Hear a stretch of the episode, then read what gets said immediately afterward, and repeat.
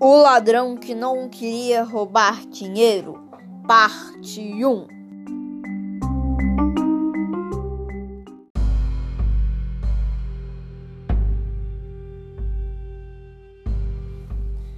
Lá estava eu e meu amigo Sherlock Holmes, num hotel de luxo, sentados em uma poltrona com um cachimbo na boca, tá até que alguém bateu na porta.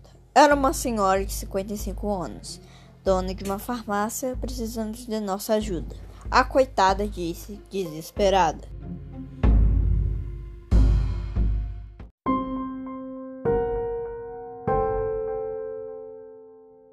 Oh, meu caro Sherlock Holmes, lamento incomodá-lo, mas um ladrão me assaltou.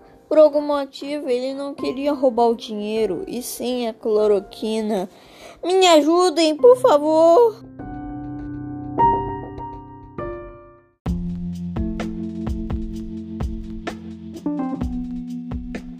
Estava de máscara? De máscara. Então precisamos investigar isso, disse Sherlock Holmes, tirando o cachimbo da boca e se levantando. Nós fomos à farmácia e lá na gaveta de remédios tinha uma tinta branca em forma de dedo. Como ele manchou as mãos? Perguntei. Ele deve ter sujado quando tinha segurando, tinha segurado o remédio. Sugeriu o detetive.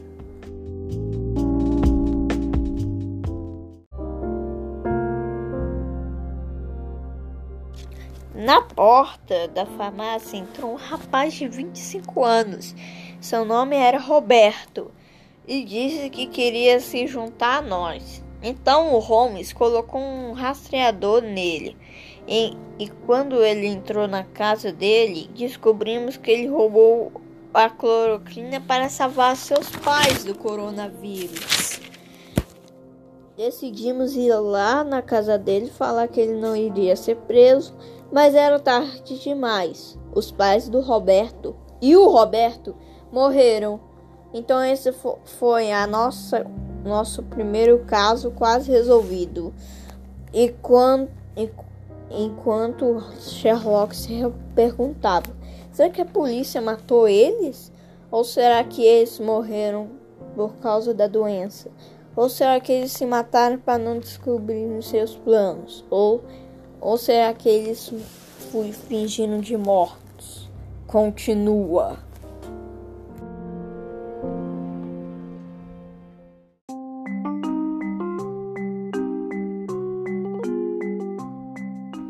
O ladrão que não queria roubar o dinheiro, parte 2.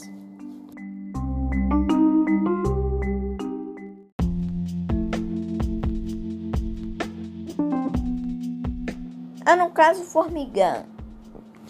Sherlock conseguiu descobrir que eles estavam querendo que nós tirássemos os rastreadores. Falei que era impossível, mas ele provou, tampando o, na o nariz do Roberto. Ai, você quer que eu morra? perguntou ele. E descobrimos que ele era um ladrão, mentiroso, que assaltará um banco. Mas primeiro precisa enganar o Sherlock. Parados aí! gritei. Ah, é? E cadê suas armas? Parados aí! gritou a polícia. Sherlock ligou para a polícia antes de vir para cá. Então a família foi presa, a senhora nos recompensou e voltamos a sentar nas nossas poltronas. Fim.